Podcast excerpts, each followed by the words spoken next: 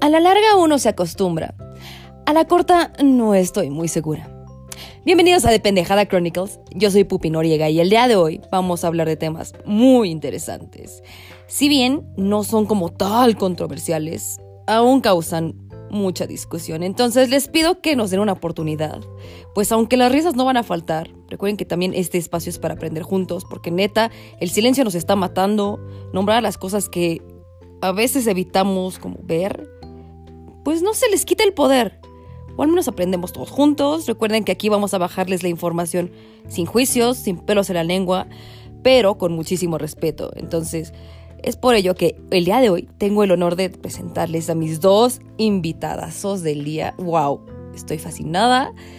Por un lado tenemos a la bella Rosana, recuerden que ella va a tener control de los martes aquí en Dependejada Chronicles.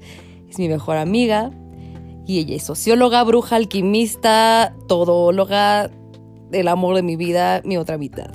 Y Quiero presentarles a José Alfredo García. Él sí es científico. Es epidemiólogo, médico y profesor de la Facultad de Medicina de la UNAM. Es guitarrista de la banda Overgone. Y mi camarada, que me permite llamarlo Chinos. Realmente estoy fascinada de poder compartir el espacio, esta línea de tiempo, este universo C137 con personas tan inteligentes, increíbles, como lo son la bella Rosana, y mi querido chinos. Entonces, agarren una silla, siéntense en el suelo porque hoy vamos a hablar de humor N3GRO para que no nos bloqueen. Y que no importa lo largo y lo grueso, sino lo travieso. Y aunque crean que no tiene nada que ver estos dos temas, van a ver como sí. y nos vamos a reír mucho. Entonces, espero que lo disfruten.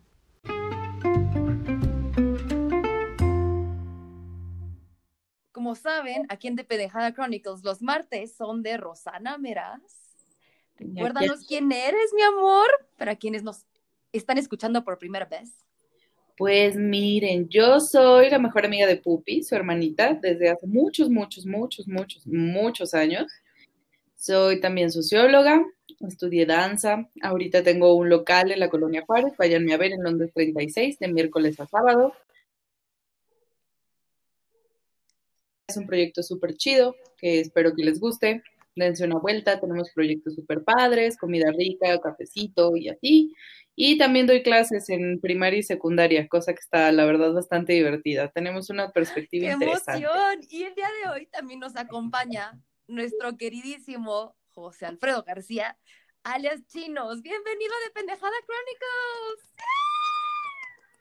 Hola, hola, ¿cómo están? Tenerte aquí es un honor. Igualmente, estoy muy emocionado de andar por aquí. Hola. Hola, bebé. Ah, pues bueno, yo me llamo José Alfredo García, pero digamos que mi nombre artístico Jiménez? es Ah. y seguirá siendo Chinos.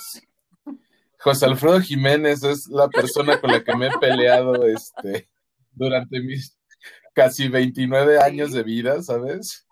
Y además, ni, ni siquiera me llamo José Alfredo Jiménez por, por, digo, no me llamo José Alfredo, no me llamo José Alfredo por José Alfredo Jiménez, me llamo así porque mi papá se llama José Ah. Alfredo. Y pues familia conservadora, así que el primer hijo debe tener el nombre del papá, bonito. claramente. Y él tampoco se llama José Alfredo por José Alfredo Jiménez, cabe destacar. Así es. Él se llama, mi papá se llama José Alfredo, porque mi papá, mi abuelo se llama José Inés, todos querían que se llamara José, y mi abuela quería tener un hijo que le pudieran decir Freddy. En- No, pregúntame, pregúntame quién le decía Freddy en mi familia, mi papá. Ni mi abuela le decía Freddy. Pero pues ya, se me quedó. Y pues eh, de ahí, de ahí la razón de mi nombre. bueno, más Algún día que sea, fam- Ajá, algún día que sea famoso, esa será pregunta de trivia. exacto. Pero bueno, este, tengo 28, casi Qué emoción. 29 años.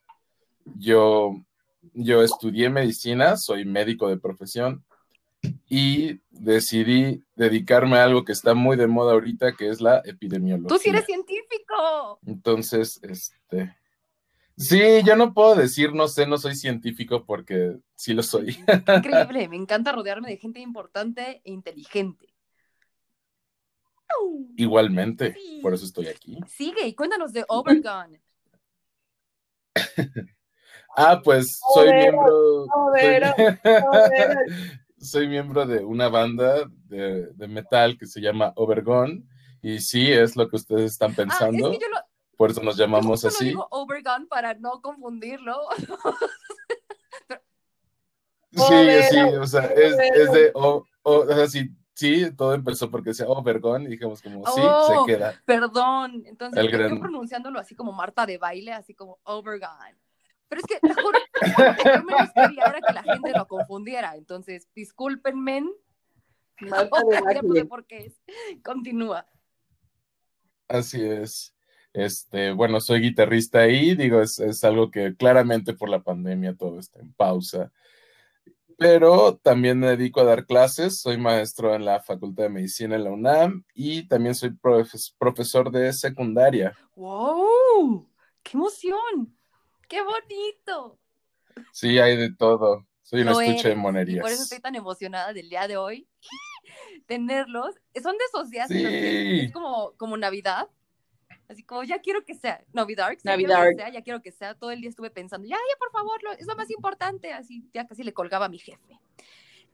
El día de hoy vamos a hablar de dos temas que tal vez ustedes digan, ¿qué chingados tienen que ver estos dos temas juntos? Todo. Todo, exactamente. Lo primero de lo que vamos a hablar es del humor N3GRO. O sea, el humor. es que para que no nos cancelen. Ustedes saben El humor humor negro. Sí, para que no nos censuren. Humor no en, la, claro. en la introducción, que espero que escuchen ustedes, que también, además de que las risas no van a faltar, somos un medio, un espacio de comunicación bonito. Vamos a bajar la información de la manera más respetuosa y fácil posible. Entonces, dense la oportunidad de escucharnos, no nos cancelen.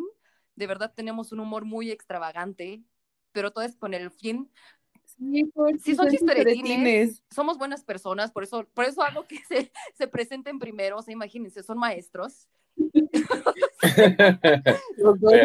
Son personas civilizadas.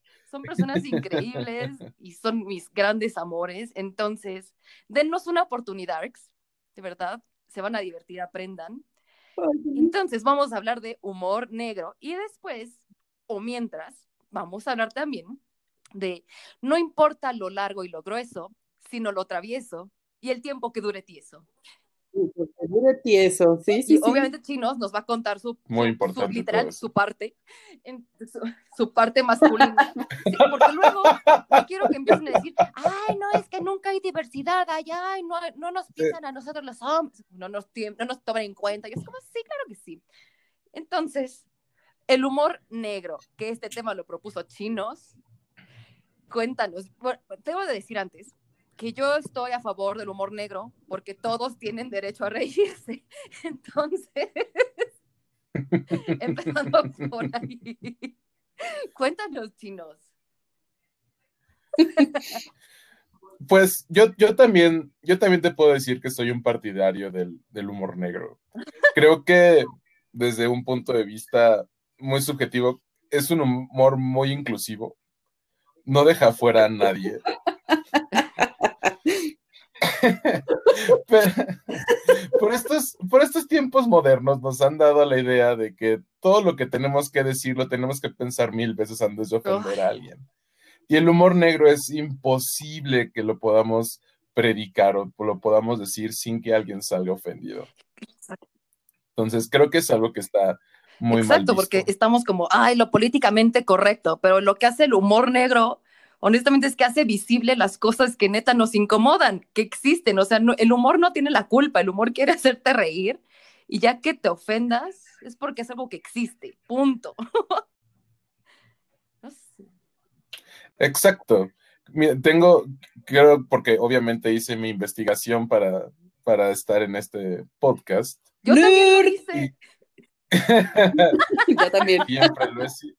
Yo siempre lo he sido. O sea, seguramente si no estuviera en el podcast a esta hora estaría jugando Fortnite con mis amigos.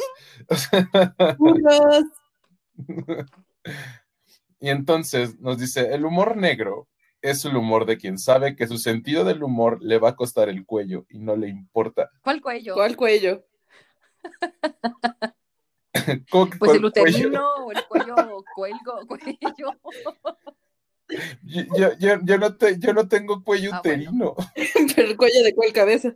Exacto, el cuello de cuál cabeza. Exacto. Tú propusiste yo, creo, no te quejes de yo creo, yo creo que podrías perder ambos, ¿sabes? Sí. Sí. Y, y, de todas formas no te importa, ¿sabes? Sabes que el comentario que vas a sacar, el, o sea, va a haber chispas, ¿no? O sea, es, es tropezarte en un funeral y decir, no, ma, casi me muero también, o sea, sabes que alguien se va a enojar. Bueno, de güey, yo ya hice eso. Sí.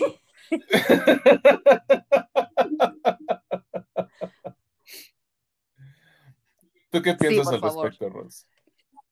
Fíjense que la verdad yo no considero que tengo un humor N3 en realidad, porque tengo un humor súper, súper blanco. O sea, yo, a mí me que sea, mi chiste favorito es el de un pollito que, que cruza la frontera. O sea, soy ese tipo de persona que se ríe de todo, todo el tiempo. Entonces, si bien no considero que yo tenga un humor N3, creo que también tengo un humor como como yo misma, un humor moreno. De tez humilde, ¿cómo es un, cómo es un, humilde? ¿Cómo es un humor de tez humilde? Un humor de tez humilde como yo. Pues un humor moreno, me refiero a que, les digo, o sea, tengo un humor súper sonso porque además pues trabajo con niños, entonces imagínense el tipo de chistes que escucho todos los días de mi vida. Y tiene así como una pequeña combinación con que pues claramente entiendo el humor negro me hace reír mucho, pues porque, para empezar, o sea, están hablando con mis mejores amigos. Si propusieron este tema es por algo, y claramente hablo con ellos más que con cualquier otra persona en el universo. Obviamente en el humor negro, pero no considero que yo tenga un humor, les digo así, como súper, súper oscuro. El mío es más bien como tostado. Acá como de lo Ajá, como, no, lo pongo un poco más, como Acapulco número 5, bronceado para palazuelos. Ajá. Bronceado mediterráneo. Aceitunado. Ay, sí, mis referencias. Ajá. Pero yo, también tengo. pues eso opino del humor o sea, que es parte de. Tengo ese humor horrible. O sea, imagínate, Rosana, lo que ha tenido que escuchar, o sea, mis chistes estúpidos, de, que es una baraja y cosas así estúpidos. De, había un payaso, habían dos. No. Y luego, Chinos, que es de las personas más inteligentes que conozco. Entonces, estar como todo el tiempo pendiente, una de que no, te agarren en curva, y otra también estar dispuesta a reír de las cosas más simples es, es maravilloso. Entonces sí, yo creo que tienes un humor tostado mediterráneo. Ay, me encanta. Así es, un humor tostado. Y sí, Chinos es una de las personas más inteligentes que conozco, pero por favor cuéntales, Chini, lo que mi Rumi, el maestreante, hizo el otro día.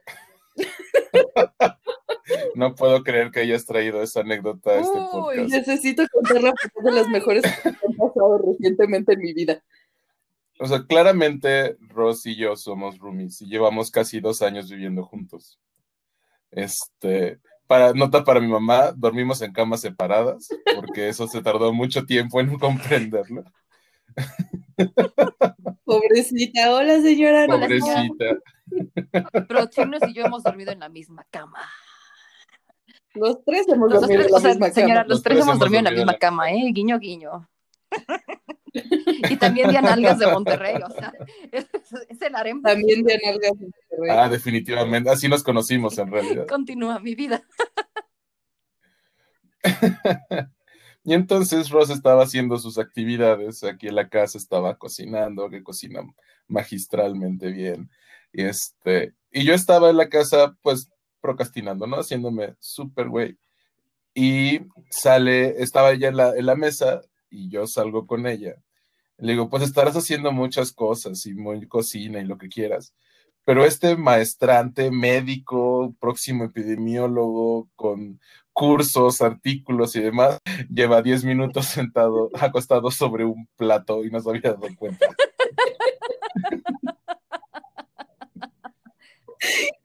y no se rompió el plato. y no se rompió. Es muy resistente. Mm. Quiero comer de ese plato. Ya has comido, ya has comido de ese plato. Ah, es el único de vidrio que hay en la casa. Tuve que comprar una vajilla nueva porque en los dos años que he estado aquí he roto demasiados platos. y eso es sagrado para Ross, entonces.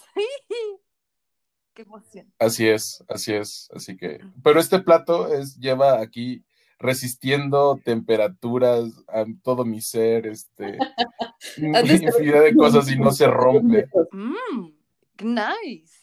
Todavía no podemos hacer chistes de tus platos, entonces, Ross, tu Zoom, no podemos hacer. No, ya pueden hacer chistes de mis platos, más porque mi roomie de casi dos metros se acostó sobre ese. ok, ok, qué bueno, gracias por indicarnos, porque es que de verdad, ¿en qué momento sabemos de qué sí podemos reírnos? ¿En qué momento no? Sea, porque pues, no somos tontos. Entonces sí, sabemos con qué intención estamos diciendo las cosas. Y con... Además les digo que mi humor es moreno, sí aguanto. Sí, pero, tú, tú, eres muy inteligente. Las personas de verdad ahorita de mazapán se lo toman todo muy a pecho. Uy, no sé, hay una como batalla cultural del poder soft. O sea, como de, no, todo es bonito, políticamente correcto. O sea, nadie de nosotros países hemos incursionado en una guerra no tenemos ninguna, ningún tipo de discriminación ni nada. Entonces, somos felices. Es como cuando los Simpsons dicen, si no existieran, no sé, los abogados o los chistes y así saltan todos. ¡Eh! Exacto. Sí, es un, es un punto de vista muy, creo que muy romántico sobre cómo se supone que están las cosas y cómo son realmente. Eso es lo que me gusta del mexicano, que hasta de la desgracia se ríe porque la autoburla no sé, es como una manera, el, el, sadismo propio es como un reflejo de decir, güey, lo hasta lo malo que nos pasa no nos deshumaniza. Somos claro, y es muy chistoso. Y es muy chistoso, es muy chistoso porque los mexicanos nos vemos como estas personas que nos podemos reír de nosotros mismos, pero al mismo tiempo, si alguien más que no es mexicano se burla de los mexicanos, uff, es todo un escándalo. No, recuerdo, recuerdo mucho cuando un programa de la BBC que se llama Top Gear dijo, imagínense despertar y darse cuenta que eres mexicano. ¿No? Y, o sea, y las relaciones internacionales estuvieron durísimas, pidieron disculpas públicas y solo dijeron como, ah, sí, imagínate, o sea, tener como tu zarape y estar todo el tiempo dormido, que porque se supone que son flojos. ¿Quién los entiende? Los gringos dicen que los mexicanos somos los que trabajamos mucho, porque obviamente se refieren los, a los inmigrantes ilegales. Este, y estos, estos cuates en el Reino Unido diciendo que somos flojos, y de todas formas nos emputamos. Esto también es parte de, ¿no? Es una, una cultura del empute. O ah, sea, y en general, esto está pasando como a nivel mundial, pero el mexicano se emputa por todo. Estamos como súper acostumbrados a que si sale, me encabrono, si no sale, me encabrono. Lo que, el ejemplo pendejo que ponen siempre con el, con los partidos de fútbol, ¿no? Ajá. Que, si gana el, el partido, el equipo que, al que tú le vas, entonces ganamos todos, y si pierden, perdieron esos pendejos. Obvio. general, es una cosa. Bueno, por cierto, hablando de eso, que chingue su madre la América. Continúa. que su madre América. No importa cuándo lo escuchen. Sigue, No importa. Yo la neta de fútbol no sé absolutamente nada, o sea, solamente sé que cuando, que cuando está jugando el América baja la criminalidad del país. Eso es Acuérdate un episodio de humor, muchachos, no se lo tomen a mal. Exacto. Tuve otros americanistas con los cuales, por supuesto, ya no ando. Yo también. Oye, así, así, así vamos a empezar a decirte, no, no que te, no, te, no que te gustan los de la sala de antropología. Es que, Ross, te gustan bien americanistas. Ay, la neta, ¿qué les digo? ¿Qué les digo? Ya saben que de eso a mí no me podrán acusar jamás. Vean, esa es parte del humor. Nos burlamos de nosotros mismos. Y de verdad, deberían de ser cosas que nos, entre comillas, incomodarían, nos dolerían por, no sé, mil cosas. Y no, son, son motivo de alegría. Qué alegría. resiliencia. Ay, yo tengo un sticker increíble de Pupi para que vean que en serio nos reímos de nosotros. De un día que estábamos súper deprimidas y encabronadas con la vida y fuimos a comprar elotes porque el amor es como un elote. Y tengo a Pupi así comiendo, imagínense ella tan hermosa, tan etérea, así con la bocota abierta, dándole un mordidón al elote. Y el sticker se llama La cara de la resiliencia. Sí. Todas deprimidas y así. O luego, también Ross tiene un, tiene un chiste que le gusta que yo le diga, mío, de ¿qué talla de brasier eres? Yo, soy baby crazy. o sea, soy playerita baby crazy. O sea, pues, Sí, pero creo que el tope del humor negro es el chiste que hace tu papá. ay no, eso es horrible, tú cuéntalo, yo no todavía, todavía no tengo, esto es Zoom para mí. Si mi papá también, mi Por papá- favor, lo necesito en mi, mi vida. papá es el precursor del humorismo extravagante N3GRO, entonces Ross, por favor, haz el honor de decir algo que me caga. Es que sí está cañón. A mí, En serio, me hace, me hace un chingo de gracia, pero Pupín no lo tolera. Pipín, hola Pipín. Siempre, siempre, siempre que, que lo veo, ustedes ya saben, ya les conté desde el primer episodio que pues yo no tengo papás, ven, X. Pipín y, y Nini, los papás de Pupi, conocieron a mis papás porque nos conocemos desde hace 200 millones de años. Bueno, el chiste es que cada que lo veo nos sentamos a comer y completamente serio, casi siempre con el periódico en la mano, se voltea y me dice, oye Rosita, así me dices, el único autorizado a decirme Rosita, oye Rosita, ¿cómo está tu mamá? Y yo siempre, inevitablemente me volteo y le digo, muerta, mujer, muchas gracias. Y en automático nos reímos y la cara de Pupi es, no, papá, no, esas cosas no se hacen, no sé qué, y se enoja un montón, y a mí me parece algo súper gracioso. Imagínate, para que a mí me empute algo, o sea, eso está muy negro. Y que es como una cosa súper, súper, súper importante con el humor, ¿no? ¿Cuál es el límite? Verga, no sé. Ajá. Porque estoy de acuerdo en que el humor está súper chido, pero también estoy de acuerdo en que hay cosas, como decías tú, con las que pues no se juega, ¿no? A mí, por ejemplo, eso no me molesta, pero es como una línea delicada. Sí, a mí, por ejemplo, algo que sea como feminicidios, algo que sea como maltrato animal, maltrato infantil, eso a mí como que... no. Como el chiste de Platanito que no voy a repetir, pero que Ah, ya sí, más o menos terrible. Todos ubican como el no, es como el caso más claro de no, no hagas esta broma, pero por ejemplo los chistes del 11 de septiembre me dan mucha risa. Vamos a hacerlo, Ros. Vamos a hacerlo de regalo. Nunca nos Sí, han visto o sea, investigar a. Pupi y a mí, lo vamos a encontrar. De hecho, Depende un montón como de las personas con las que estás, porque, insisto, o sea, por ejemplo, este tipo de chistes los puedo hacer con mi amiga Chido sin problemas, como el que te digo con tu papá, porque ella tampoco tiene mamá y entonces a ella tampoco le molesta y le hace mucha gracia, pero sé que no es algo como que yo pueda andar diciendo por ahí, entonces está en la zona gris.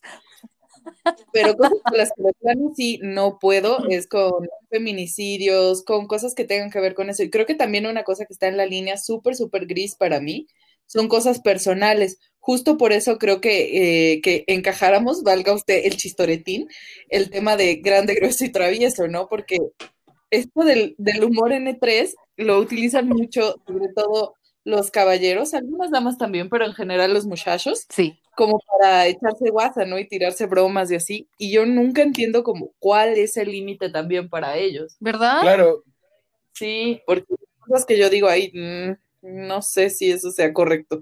Creo que, creo que el límite está en la, en la manera de reírte de ti mismo. Si no eres capaz de hacer eso, creo que el, el humor negro no es para ti. Porque es, O sea, como aguantar agua- es, vara. es- es aguantar vara. O sea, exactamente. Así, si haces chistes, si haces chistes, por ejemplo, de pitos, dices, nada, es que la tienes chiquita, tú te ríes y ya, ¿no? O sea, y le sigues el juego, no hay, no hay mayor problema. Puede, puede ser diferente entre que un chiste se interprete como de mal gusto o que sea un chiste de humor negro que te pueda soltar la carcajada a la mitad del momento menos esperado. Ay, me encantan esos, porque mi humor sí es, es, es, de muy mal gusto. Honestamente, nunca, o sea, no, no, voy a, no voy a ser hipócrita y decir así, wow, o sea, sí soy una mujer como de mundo y así, pero mi humor es de muy mal gusto. Pero yo también sé, o sea, también tengo como, sé en qué foros los puedo decir, sé en la intimidad de qué espacios lo puedo decir, no ando como publicándolos así en el Facebook, así como, fíjense que ta, ta, ta, ta, ta, pero no sé, hay, hay, como una punzadita en la panza que te dice, no, mija. Es como los ancestros que te susurran, ya, mija, cuando le echas sal a los guisados, es como, no, mija, ahorita no. Entendí esa referencia. Pero sí es como, como, que tengo así, como que Colosio está en mi hombro y me dice, no, no lo hagas. No, no, lo haga, compa. No lo haga. Claro, creo, creo, que, creo que el contexto en el que lo dices siempre va a tener mucho sentido.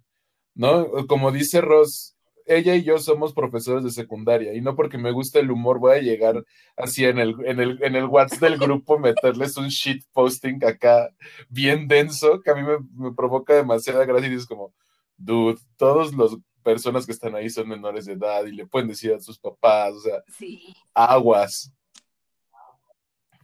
Sí, porque ahorita estamos en una pinche cacería de brujas, pero culera, de todo, de cualquier cosa, es como, políticamente correcto.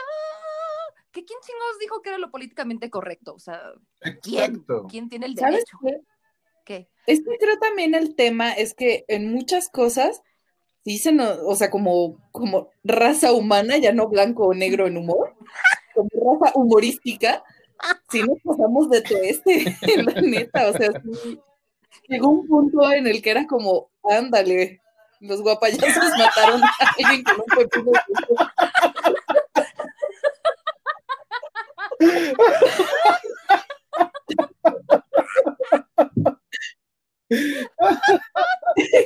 Creo que hasta cierto punto pues, también son consecuencias, ¿no? De, esto que venimos como arrastrando desde hace mucho y que, que se ha tomado ¿cómo decirlo? O sea, como que está pagando justos por pecadores, ¿no? Está pagando el humor. El guap los guapayazos. La culpa de los guapayazos, claramente. No, o sea, está pagando el humor el pecado que se, que se cometió, o sea, pecado por decirlo de alguna manera, acuérdense que estoy en la católica. Entonces, el pecado que se cometió al, al hacer muchas injusticias en el pasado, ¿no? Como, pues, toda la opresión a las mujeres, la opresión a toda la variedad LGBTIQ más, etcétera. O sea, todo esto creo que es también consecuencia de eso, porque las personas que usualmente nos sentimos como lastimadas o heridas son personas que históricamente han tenido un problema como de opresión severa, ¿no? Y entonces es como, hold me the little meat, aguántame las carnitas, eh, ¿no? No sé hasta dónde puedo con este tipo de comentarios. Creo que también tiene que ver con eso, como que les digo, pagaron justos por pecadores. Ay, sí, porque está bien cabrón, la neta, estar pensando todo el tiempo así como, esto me hace reír, pero te quedas así como viendo al infinito de, pero recuerdo la lucha campesina de... Hace mucho tiempo lo intenté y la verdad no era feliz. O sea, es horrible porque es como, güey, me quiero reír de esto, pero tengo que pensar en los opresivos. Y es como, no, ya, se te fue el chiste. Pupi, justo ahorita es el momento de que cuentes la historia de por qué decimos N3. Ok, justo, nosotros decimos N3GRO porque yo tengo un historial bastante largo de años de que Facebook me bloquea por escribir la palabra N3GRO. Bueno, negro, mi color favorito. mi color favorito. Pero, o sea, yo fui la precursora también de los bloqueos, ¿ok? Porque yo subía chistes de, como les digo, de un gusto peculiar. A algunos les puede gustar, a los demás que no les gusta no me importa, pero a mí me gusta. Entonces comparto chistes, memes, no sé, X. Pero este año recién cualquier cosa que escribas N3GR, o sea, como tinta negra, pantalón negro, el hilo negro, todo, no sé, te lo bloquean. O sea, sobre todo después de Black Lives Matter y todo eso. Entonces, dices, güey. Entonces, un día pusieron un test de esos tontos de casi, casi punto y te digo qué cerveza eres. Pero era así como, de estas cervezas, ¿cuáles salvarías? Y yo le pregunto a Ross, Ross, ¿qué cerveza salvaríamos? Negra modelo, ok. Entonces dije, para que no me bloqueen después de tres meses que hoy sí quiero participar y, estoy como promocionando lo de, lo de Gen Magazine, los currículums, todo eso, dije, tengo que cuidarme mucho, porque honestamente yo no soy de utilizar las palabras PUTO y así, sino nada más utilizaba otro tipo de expresiones, y como tontejo y así. Y pongo N3GRA arroba, bueno, N3GR arroba modelo. Y ahí ya craqué el sistema y no me han vuelto a bloquear de Facebook desde ese entonces. O sea, hablando como si tuviera... O sea, justo lo que dijiste en orden, ¿no? O sea, fue el Black Lives Matter y después de eso ya no podías publicar esa palabra porque entonces te bloqueaban. O sea, pagó el humor. La ah, culpa de el humor por, hicieron cosas malvadas y horrendas.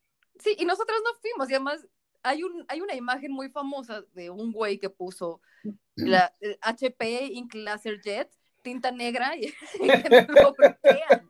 Sí. Por comentarios de odio sobre una impresora. Sí. negra HP, sí, el comentario, ¿no? Así es como, ¿cómo quieres, ¿cómo quieres ser inclusivo y que no lo tomemos como que es algo ofensivo si tú mismo nos estás diciendo que es ofensivo? El problema también es, ahí es lo que les decía, o sea, pues a final de cuentas no es malo, ¿no? Puede ser chistoso, es como con la palabra gorda, ¿no? Que mucha gente, y ahorita el, movimiento body positive está rescatando un montón esto de, decir, pues soy gorda ahí, ¿cuál es el pedo? No es un cuerpo diverso. no es una palabra, o sea, si haces un chiste, pues hazlo, pero que sea gracioso, que esté bien hecho y punto. Y es lo mismo con la palabra N3, ¿no? Pues yo no creo que tenga absolutamente nada de malo. Claro, es la sociedad la que te pues dice que, es, que está bien y qué es lo que está mal. No, a veces nos tomamos demasiado en serio. Ajá. Entonces, entonces, o sea, hablando, hablando en un, con un conjunto. ¿No? Entonces, pues, entonces, pues las palabras se pueden convertir en un arma. Sobre todo en, o sea, con los medios de comunicación. ¿Blanca?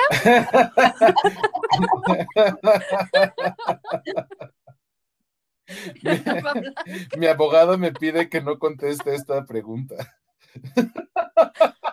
Ok. Apelo a la quinta enmienda. Yo apelo no, Pupi, no nos gustan las cosas así. Apelo no. Apelo no. Apelo, por favor. apelo no.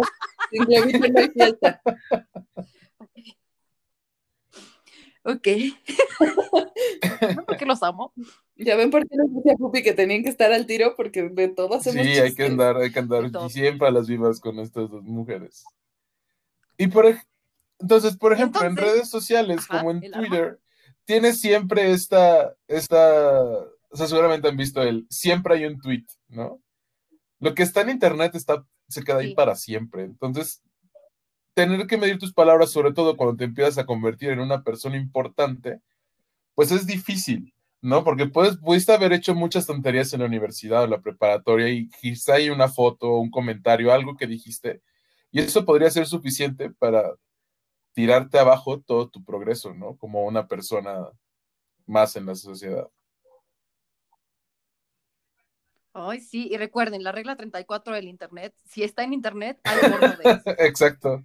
Pero, pero sí, todos hemos escrito alguna vez algo sin pensarlo, honestamente, o se nos hizo gracioso, se nos hizo fácil, y ya, pero ¿por qué tampoco le damos la oportunidad a las personas de, creer en su cambio, en su desarrollo, o en que nada más fue un momentito, como dice Ross, un chiste. Exacto, mi, mi, papá, mi papá siempre me decía que todo dejaba huella en tu vida por completo, y hay una historia muy chistosa al respecto. Resulta que yo en la primaria, pues, no siempre fui ñoñazo de buenas calificaciones y así.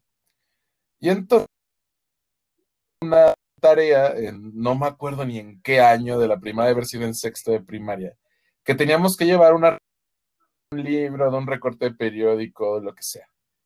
Y se me olvidó hacerla. he sido muy partidario de hacer tarea. Entonces, entonces, pues el mero día dije, chin, la tarea esta pues de pura suerte, mi abuelo, que vivía en el departamento de abajo, tenía su, contrato con el Universal, entonces siempre había periódico en la casa. Y, busqué, busqué, busqué, encontré algún un libro, así tiene forma de libro, es una foto de libro, ahí va para la tarea, quién sabe qué sea eso. Y, yo pongo, no, sí, que lo vi, que, que está súper recomendado. Este, el problema no fue eso. El problema es que, bueno, fueron dos cosas. El problema, el libro que recomendé fue La Dianética de Ronald Hubbard. Ya sabes, el libro este de la cienciología. Cienciología, Tom. Teniendo yo 11 años, ni perra idea de qué es la cienciología. Dije, esto es un libro, Dianética suena bien elegante, órale, ahí va. Y venido de una, de una escuela y de una familia súper Sí, católica. sí, sí, además. familia católica, escuela super nice, de paga, ¿no? Y el, el segundo problema es que mi recomendación lo imprimen en la pinche única edición de un periódico escolar que decidieron hacer ese año. Y como yo era un, un estudiante con honores, dijeron, no, pues si este güey lo recomienda, seguro ellos tampoco sabían qué era. Pues ahí, Pues claramente, pendejo. pues ahí va sobres, ¿no? Dijeron, este güey es listo, seguramente sabe lo que habla. Y quedó publicado. Entonces, si alguien tiene ese periódico, si algún día soy presidente o algo, cuando esté en campaña, va a salir que soy cienciólogo. ¿No? Cuando claramente Oye, no lo soy- la cienciología te inspiró a ser epidemiólogo. Wow, estuviste en el Instituto del Mar. Ah, ¿A ti obviamente. también te desaparecieron? Sí, cuando, cuando empecé a Cu- cu- cuestionar eso, me llevaron al, a la, me anexaron a las cosas estas de la cienciología. No, pero espérate, Ya espérate. estaba listo tu Sí, contrato. sí, pero la historia no se acaba ahí. Resulta que mi papá se entera de esto, porque claramente el periódico fue a ver lo que su orgullo primogénito José Alfredo fue a hacer. Y sale la tremenda recomendación, ¿no? Entonces, me hace hacer una carta pidiendo que este, quitaran eso, que yo no era este, partidario de eso, que no sabía lo que estaba haciendo, y me exigió que, la, que entrara a la directora para que me lo firmara, y ellos también lo firmaron. No, no, no. Para mi papá yo ya había hecho un ritual satánico, la había diablo. Obviamente se lo di a la directoria que le valió tres metros de riata. Fue Tres como, kilos. ah, sí, Simón, Simón. Ajá, Ah, y ya, pero sí, entonces si alguna vez sale que soy este afiliado a la cienciología es, es por eso. No lo creo. Ay, yo quiero conocer a Tom Cruise. Gran sujeto, digo, ¿qué? ¿Qué? Oye, ¿qué, qué pasó con la, con la esposa del güey Miscavige, el, el güey de la cienciología? ¿Qué pasó? Con Shelly Yo- tú que estás Tú ahí tú dentro, estás sí. ahí dentro de la cienciología. Mira, gra- grabé, un, grabé, Ajá, grabé una que entrevista con, con este Dross al respecto, que sabe todas sobre, claro, El resultado fue anónimo, así fue que impactante. Esta conversación puede ser tirada del internet. Así es que compártela, con, dale like, campanita arriba. ta, ta, ta. Tengo un apodo con G. Tengo afición a cierto tipo de historia mundial, pero. ¿Incluye alguien con H? Con H, mapache, guarache, entonces. Ah, continuemos. Yo estoy, yo estoy feliz. Yo tengo el moco ya así, todo así lo queda de la historia de chinos. Es que lo estoy imaginando todo bonito, porque más es güero, güero, güero de rancho. Es Me imagino con sus chinitos viciosos, así con sus lentecitos, así como, ay, voy a escribir esto. No lo va a tomar mal, ¿no? O sea, imagínate, si yo salgo haciendo un TikTok, haciendo chistes, humor negro, siendo una persona blanca como la nieve, pues me van a hablar, me, me van a tumbar, me van a censurar, me van a querer cancelar, me van a querer que no vuelva a ver la luz del día. Ya me hiciste pensar en Blancanieves y ahora no te saco de mi cabeza. Sí, yo también estoy pensando en ti disfrazado de Blancanieves. Mal, mal. Vas- sería un gran disfraz para este, para Halloween. Pupi tiene uno, te lo puede prestar. Ah, sí es cierto, ya lo puedo vi. prestar, sí. Ha venido a esta casa disfrazada Sí. con, con ese, con ese disfraz. Y, reírte de ti mismo. O sea, que también, también tú también le entres, o sea, también te le entra estúpido a a, a que des derecho de que la gente también pueda, pues, reírse de ti. Pero eso también luego te critican un montón. Hubo un momento de mi vida en el que estaba eh, haciendo muchos chistes sobre mí misma porque me hacía mucha gracia que mi única compañía los viernes por la noche era una botella de vino. Y neta me hacía gracia. Entonces publicaba así como cosas de, yo sé que el amor de mi vida está por ahí porque encontré una lista de súper que decía vino y mierda para comer con vino. O sea, ese tipo de chistoretes pendejillos. Y un güey, no sé si te acuerdas, Pupi, que estudió con nosotros también por ahí en, en una escuela, me escribía y me decía, si quieres, yo te llevo a Alcohólicos Anónimos, ese chiste no está ¿Qué? esconden problemas graves sobre ti, no sé qué, yo, oh, chingada madre, pues me estoy riendo de mí, si me río de mi situación, malo, si estoy ahí chillando por los rincones, malo, oh, Sí, yo, yo también, por ejemplo, me, no sé, como buen millennial, en algún momento de mi vida he hecho chistes acerca del suicidio, por ejemplo, ¿no? Entonces, como, no, ya que se acabe Mm. todo esto y ya, y este, y subiendo cosas además de apoyo a la salud mental, porque es salubrista. Entonces, empezaba a publicar muchas cosas de eso, Claro. y de repente se acerca una, una tía así, y este, oye, lo que quieras hablar, avísame, creo que tienes problemas. Y ¿de qué hablas? No se tomen en serio todo lo que pongo en Facebook. Es como el meme que ponían con una viñeta completamente en blanco, ¿no? Y decía, al fin un meme que no ofende a nadie. Y el primer comentario, ¿por qué el cuadro es blanco? No, a o a veces nos burlamos de cosas que ya pasaron mucho antes, pero también tenemos que medirlo, ¿no? O sea, tampoco al aire puedo hacer un chiste acerca del holocausto, por ejemplo, ¿no? Porque, o porque aguas, ¿no? Hay lugares donde está prohibido hacer eso y, y legalmente penado, ¿no? Sí. además, sí. ¿No? Y entonces Sí. ese es el límite que tú dices. ¿Por qué entonces puedo hacer un chiste sobre los avionazos del 11 de septiembre y no puedo hacer un chiste sobre... O sobre Exacto. Ayotzinapa. Exacto. Sobre lo bombo. Sobre lo bombo. Sobre Sí, el News. Divine. Un chingo de cosas.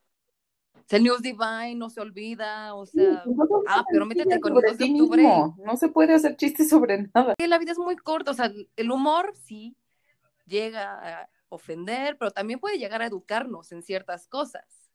Que eso es lo bonito también, es como la otra parte Sí, que sí. creo yo, no sé. ¿Qué opinan ustedes educadores? El humor negro a veces implica tener cierto, creo que cierto nivel cultural. Porque si es algún chiste con alguna referencia política o alguna referencia histórica, solo alguien que realmente esté, enten- es, que esté empapado del tema, que tenga una noción sobre de qué estás hablando, le va a parecer gracioso. Ah, veo que eres un hombre de cultura exacto. también, chinos. sí, por ejemplo, ¿por qué no penan entonces que nos burlemos de un político? O sea, si tanto están como pende así, no, no ofendas a la gente, le chinga, pero a la sátira política y la crítica y, todo eso, ay, sí, sin pedos, búrlate. de- Y casi lo hacen aquí en México. No sé si recuerdan una noticia que salió de una legisladora que le... Ajá, exacto, que ¿Que fue hasta apodada? Lady Meme. No sé, también este pedo de la cultura del cancel, o sea, de la Ay, cancelación, no, es como, no. güey, no mames. Si no te gusta un contenido, si no te gusta algo, no tienes que hacer una petición de change.org, nada más pasa de ello y ya, o sea, es lo que, por ejemplo, lo que yo dije como disclaimer al inicio de Pendejada Chronicles, de si no es algo que es para ti, no nos cancelen. Hay muchos más creadores de contenido que pues pueden adecuarse más bien a tus necesidades, a tu ética, la, la, la, pero no por eso me tumben, porque pues tal vez a una persona no le parece, pero a 78 mil más, sí. Y pues no estoy ofendiendo a nadie a propósito. porque eso sí lo soy con todo eso sí vamos a ofender abiertamente. Sí, abiertamente sí puedo decir a los Provida, ahí sí. Si tengo amigos Provida, por favor pasen. La puerta está abierta para que vayan a chingar a su madre. Gracias. Continúen, chinos. Continúen con la cultura Creo del que- el cons- es, es, es mercado, o sea, siempre va va a haber productos y la gente va a decidir qué come y qué no come, qué consume y qué no consume. ¿No? Entonces, ¿cuál es el propósito de tener bajo, solo bajo la bandera de, of- de que me ofende o que me o que no considero que eso sea correcto suficiente para que una producción, algo de lo que depende incluso muchas muchas personas, se ha echado para atrás. Sí, justo. ¿De qué manera podemos explicar la cultura del cancel para las personas que no están como muy, no sé, muy empapadas de este tema? Porque es como, empezó como con redes sociales y eso, entonces mi papá luego es como, ¿qué es esto? Entonces, ¿de qué manera se lo podemos explicar a nuestros papás o a la gente que nos escucha? Pues yo creo que la forma más fácil de explicarlo. ¿Chino se está riendo? No lo sé, supongo que sí. No, Supongo no, que la forma más estaba, fácil- estaba escuchándolos, yo no me estaba riendo. Entonces algo suena. Es que escuchamos así como el... el- mm, o te estás masturbando mientras nos escuchas. Es que se está preparando para el tema Sí, sí, siguiente. es para hablar sobre lo siguiente, claro. Ah, Ok, Me dio comezón. ok. Ah, que Y una cosa, y una cosa llevó a otra, sí. Entonces, Ros, tú que eres la socióloga y más Pues yo digo-. Es cierto. Muchas gracias. Que la forma más fácil de explicarlo es como cuando una persona usualmente de, de carácter público o en algún sitio público expresa su opinión, una opinión que es políticamente incorrecta, políticamente incorrecta, no incorrecta de, para esa persona en sí. Se expresa y entonces un chorro de personas se enteran, porque usualmente tiene que ver con redes sociales, como bien lo dijo Pupi, y eh, un- el grupo de personas que empieza a verlo decide que ya no van a seguir su contenido, que ya, pero no solo van a dejar de seguir su contenido, sino que también van a hacer que todo mundo deje de seguir su contenido, van a presionar a las plataformas para que lo bloqueen y convencer a la gente de que está completamente mal seguirlos, sin darles oportunidad ni de explicarse, ni de aprender, ni de que pues tengan sus propias ideas, ¿no? Creo que es más o menos la, la forma más fácil de explicar la cultura de la cancelación. Ay, sí. Y ahorita no es solamente el contenido que sale el que está bajo escrutinio, sino es como, y fíjate que en la película de 1952, en la escena tal, cuando tal, cuando Juanito Pérez, y es como, ay, Dios mío, ¿por qué? ¿Por qué? ¿Qui- ¿Quién, quién te hizo tanto daño? O sea, mijo, ¿quién te hizo tanto daño? Una, para que tengas tanto tiempo de sobra para estar ahí viendo con un microscopio, así como que, ay, esto me ofende, este le podría ofender a tal, a tal, a tal. Es como, güey, vive tu vida, sé feliz. eh, El bullying causa, no sé, crea carácter, o sea, creo yo, de alguna manera. o sea. Sí, porque también es, es como la parte del humor negro y bla, bla, bla, el chiste, es como, en cuanto te das cuenta que alguien no se está riendo y que se ofende, es como, oh, oh. Sí, claro. O sea, porque te hace sentir así como la peor basura Pero el chiste creo yo es que lo importante es que cuando te das cuenta que eso pasa, te detienes y dices, perdón, no entiendo por qué te ofendí. Y entonces se puede generar una conversación en la que las dos personas aprendan algo. Exacto. Sí, o sea, no es únicamente pues difundir ideas nefastas y burlarme nada más porque sí, tal vez, por ejemplo, yo cuando era chiquita la palabra que más risa me daba era malinchismo. O sea, y para todo yo decía, eh, malinchismo, malinchismo. Pero pues porque yo lo había leído en la revista Chamuco, yo todavía no entendía qué, qué chingado significaba. Estaba el pizarrón, estaba su escritoriecito, una tarima, y me ponían todas las clases como perro junto al profesor. O sea, yo no podía sentarme en mi banca porque yo era como la apestada. Hasta que ya de repente un día, un profesor que se llama Juan Rico, o sea, porque más me tenía ahí como perro, el hijo de la chingada. Entonces ves que me metió en el reporte. El director, afortunadamente, gracias Víctor, donde quiera que estés, o sea, armó un escándalo y se hizo amigo de mi papá, todo eso. Me metieron a Salón 33 gracias a eso. Y el profesor este le empecé a pintar sus zapatos con corrector, con ese de plumita, y bueno, como el de mm, esponjita que todo el mundo Sí, amábamos. Sí, ¿se el, el liquid. Pero ese el güey era las uñas. Ajá, el- ese, y era un acosador de primera, hijo de la chingada. Es- es- aquí todos estamos sacando nuestros. Ese es de Pentajada Chronicle, porque como que me echaba el perro, pero ya sabes, cuando estás en secundaria, o sea, ya sabes que pasaba y te veía como si se te asomaban las nalgas, la tanga, porque somos Yo no, lo tanga. siento, les fallé. Era un asco. Hasta que de repente veo que tiene el pantalón roto justo de la entrepierna y yo así, profe, ¿le puedo decir un secreto? No, o sea, como que ya, ya dijo así como, ay, bueno, yo- ya le estaba tirando el pedo a esta niña y ahorita ya que se me fue de las manos, Yo sí, profe, ¿le puedo decir un secreto o no? Bueno, si no quiere que le diga un secreto, se lo digo en voz alta y lo grito. Se le están saliendo Wow. los huevos del pantalón. Y ya, me quitaron el reporte, pero fue gracias a que mi mami me regaló una playera humilde. Sí, disculpen, no quería No No, no, ¿no? Es súper y es importante escuchar ese tipo de cosas porque creo que justo es ahí cuando decimos hay momentos en los que uno se ríe y hay momentos en los que no, ¿no? Tampoco se hace de absolutamente todo, se hace gracioso. Esta pregunta es de, ¿el tamaño, obviamente del pene, importa? Yo digo que Yo digo que sí. a mí sí, pero no, no lo pongo como me importa, como algo cultural, como si no, si no lo tienes muy, muy chiquito no voy a coger contigo ni nada, sino nada más es porque no, no siento, o sea, mi chuchu no siente, pero no te voy a juzgar. No, yo Rose que dijo sí. que no, ¿ok? ¿También dijiste que sí? Ah, también. te Sí, claro que importa? El- la cosa que, que creo yo que es diferente o que yo he aprendido porque les tengo que contar unas grandes historias al respecto de Grandes. grandes y pequeñas, hay de todo en esta viña del Señor. Es que eh, a veces también lo que importa más incluso que el tamaño es las ganas que le echen. O sea, porque hay gente que a mí me ha tocado que son mucho más divertidos que alguien con una super vergüenza, la neta. Entonces, si yo lo veo digo, la neta, y una vez lo hice, perdón, perdón, me reí. O sea, así de, este, no va a pasar, esto no va a funcionar, es demasiado peque. Pero la neta, también me ha pasado al revés, o sea, que es una madresota y dices, no, eso no, no, no, no, no, no quiero. Entonces, por eso digo, o sea, creo que no más va a bien entrar como por de un ahí. tamaño que, con el que tú te sientas cómoda, porque pues al final de cuentas es lo mismo que pasa con un vibrador, ¿no? O sea, escoges un tamaño que, que se ajuste a ti. Eso es algo que no puedes decidir. O sea, naces con él, tus hormonas decidirán si va a crecer o se va a quedar de algún otro tamaño y listo, ¿no?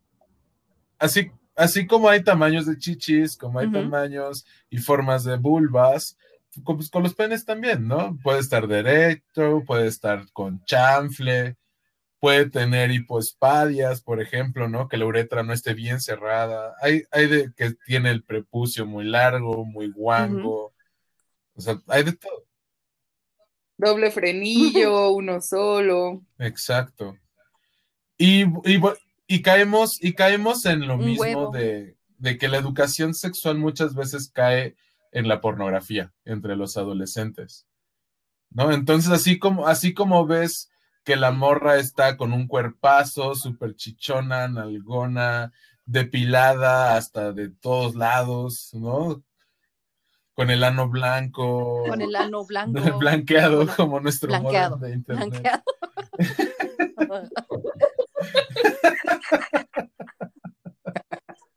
Quien haya venido a nuestra casa sabe de qué estamos hablando. Sí, no los invitamos para que vengan un día. Y este. Y otra, Sí. y con los hombres es que el hombre esté mamado, ¿no? Que tenga su six pack y que tenga una vergota. ¿No? Entonces, si tú no cumples con esos estándares, pues, donde es donde creo que puedes tener como problemas o complejos con, con tu cuerpo. ¿Quién es el escuincle líder? Así, porque siempre hay como, están las Mean Girls, y quién es el como fuckboy mayor, el que determina así como, ay, es que yo tengo la verga más grande, o el que empieza a hacer como, Creo que la primaria de- es el que mejor juega fútbol. el más canchero. No, o el, o el que, El el que se anda agarrando a madrazos, el, el de, te veo la salida, ¿no? Esa no creo que sea una conversación que tiene un papá Aunque debería. con su hijo. O, Pues no, creo O- que o sí no, las mi tiene, papá chino. nunca, nunca tuvo esa conversación conmigo. Tú, hablamos de sexualidad con ambos, pero desde un punto de vista muy conservador. Es como, ah, sí, vas a tener ciertos cambios, este, vas a tener esto, vas a, vas a sentir atracción por alguna otra mujer. Claramente con un, con un discurso metido en la religión. ¿No? Esa, esa fue, esa fue mi, mi educación sexual de niño, ¿no? Y las ciencias naturales de lo que te enseñan en la, en la escuela. No recuerdo, recuerdo que nos, nos fueron a llevar este, a una, quién sabe quiénes eran, pero nos fueron a, a, dar información sobre vida sexual, sobre desarrollo de genitales, este, caracteres sexuales secundarios, que, que, era normal que tuviéramos gallos, que no salieran pelos en donde no habían pelos, este. Y como sí, mamá, sí, sí, tamal, te van a salir más. No te preocupes, es normal. más información, sobre todo quien tuviera hermanos mayores, por ejemplo, ¿no? Pero, por ejemplo, en mi generación, que la mayoría éramos como los hermanos mayores, pues era, a nosotros nos tocaba vivir esto para que al menor no le tocara como tanto desmadre. Justo asumimos que los hombres tienen como la piel súper dura y utilizan este tipo de chistes como social, no sé, como algo para... Pues siempre, siempre, creo que siempre ha estado, ¿no? Incluso con un contexto histórico, con las diferentes símbolos que se tienen, las jerarquías, ¿no? Las formas de las espadas, ¿no? Mientras en el ejército, literalmente, mientras más pitos tienes, pues eres un rango más, más grande, ¿no? Más alto. Así de sencillo. Mm. y entonces estamos viendo al infinito, por favor, dime, Rosa, que tú también estás viendo al infinito, así como. Es que yo estoy viendo al infinito y estoy asintiendo, así como de. Sí, es, es como, digo, yo, gracias a la vida, tengo la oportunidad de conversar, por ejemplo, con cosas que son no políticamente correctas, como lo que hablábamos hace ratito, con todos mis amigos, ¿no? O sea, para empezar, pues con chinos y con pupi, ¿no? Porque lo que decía también es algo bien interesante. O sea, si yo pienso en nuestra educación sexual, ¿te acuerdas que nuestro libro de secundaria, en primero, el primer capítulo se llamaba El camino a la felicidad es el camino de la castidad? ¡Wow! ¿Sí? Salen el nivel de, de, educación sexual que nosotros teníamos. O sea, yo voy a ser completamente sincera, mi educación sexual era pupa.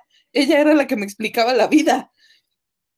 Y entonces, creo que también para mí eso como de los penes grandes y no sé qué. Yo no tenía la más reputa idea de qué era, pero en mi cabeza, o sea, cuando los niños iban a medir el pene al baño y así, yo decía, no mames, ¿por qué? Pero a la vez era como de, bueno, a ver, explíquenme al menos qué chingados es grande, ¿no? Porque de repente ya llegas a, tu vida sexual activa y entonces dices, bueno, a ver, explíquenme cómo funciona esto. Esto es grande, chico, mediano, ¿qué hago con él? O sea, e, es muy confuso también y creo que justo lo que dice Chino le da como al clavo, ¿no? es la, pobreza de educación sexual básica que tenemos. Que, pues sí, o sea, cuando, cuando empiezas a conocer penes, digo, la gente que nace con ellos, supongo que también es algo muy peculiar, cuando empiezas a darte cuenta, no sé, en, en las regaderas o así, que, que tienen un pene distinto, ¿no? Da, ¿Cómo fue eso? ¿Cómo es darte cuenta que, los genitales de otra persona son distintos, porque con las niñas es un poco más complicado, porque para ver una vulva, pues te tienes que hacer como cierta pose peculiar, ¿no? O sea, no es como que lo veas así a simple vista, pero con los penes no. Exacto, creo que es, es raro, porque tú conoces el tuyo, ¿no? Con, si tienes hermanos, quizá conoces el de tu hermano y el de tu papá, porque en algún momento se bañaron juntos, porque te bañaron, porque X razón. ¿no? En algún momento es como lo que tú conoces, ¿no? Yo, yo en la, ni en la primaria ni en la secundaria había estas regaderas, ¿no? Comunitarias. Eso fue hasta la prepa. Y ya en la prepa hay como a veces puede haber como mucho pudor, ¿no? Y, fue prepa pública, o sea, yo estuve en la prepa 6. Uh, prepa 6, ajá. Qué rápido le cambió el agua a la cotorra. Qué rápido, sí, sí, sí, de volada. Ahora voy yo, digan. Simón. No, justo estábamos, estábamos platicando sobre cómo es esto de, conocer otro mundo, como otros penes, ¿no? Porque le digo a Ross que tú conoces el tuyo y, y si conoces el de tu papá y el de tu hermano, si tienes hermanos, ¿no? Porque en algún momento se bañaron juntos, en algún momento te bañaron, X, ¿no? Y entonces, pues no, no, es, es, es un mundo abierto donde los únicos pitos que conoces fuera de eso es lo que tú ves en el porno y este y quizá en alguna regadera, ¿no? Y te das cuenta que puede haber diferentes formas, diferentes tamaños, pero mm, creo que creo que no llega, por lo menos desde mi punto de vista no fue no fue algo aterrador ni, ni que me provocara curiosidad, ¿sabes? No, porque decía Rosa, es que con las mujeres a veces es más difícil porque conocer Mm. vulvas es un poco más complicado. Digo, sí, al menos, al menos que, a que pueda levantar la Sí. pierna y te la enseñe, pues no la vas a ver, ¿no? Y con el otro es como, verga, se me cayó el jabón. Puta, ¿y ahora qué?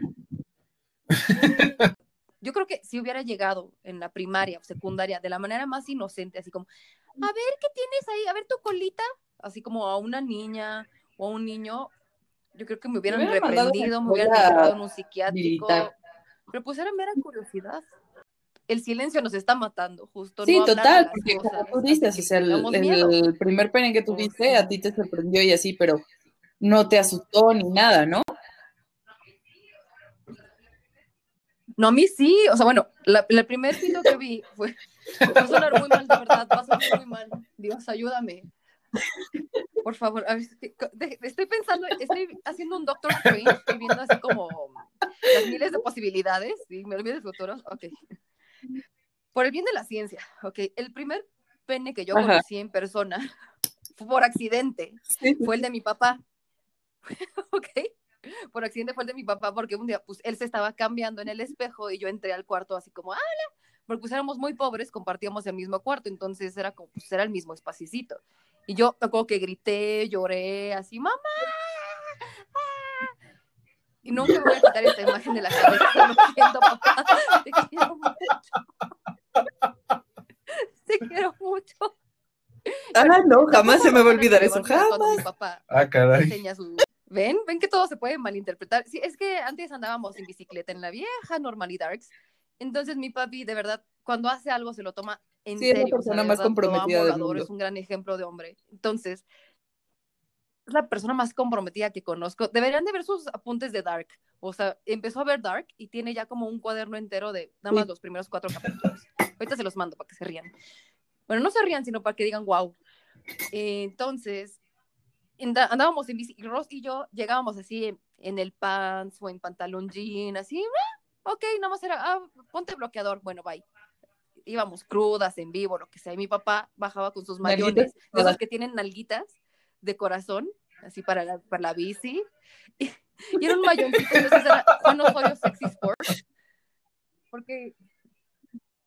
Porque mi papá tiene mil, mil estilos, es como el No. Sergio Póker, o sea, tiene tantos estilos, ay. O sea, porque, porque iba con sus mayoncitos, porque es bien patas flacas, y así nos veías así como un camotín, así como, ay, qué bonito, qué bonito descanso. Pero la primera vez que bajó las dos, digo, wow. Sí, así como, ay, papá, por favor, no me piques el ojo. Pero eso me recuerdo de la, así, de la primaria, así. Y dije, ay, Yo, Bueno, no voy a ejemplo, o decir sea, para mí fue respecto, todo lo contrario porque a mí me educaron sobre todo como de los 6 a los 12. Yo viví con mi abuelo, mi primo y mi padrino. Y entonces pues eran puros hombres y yo era la única niña.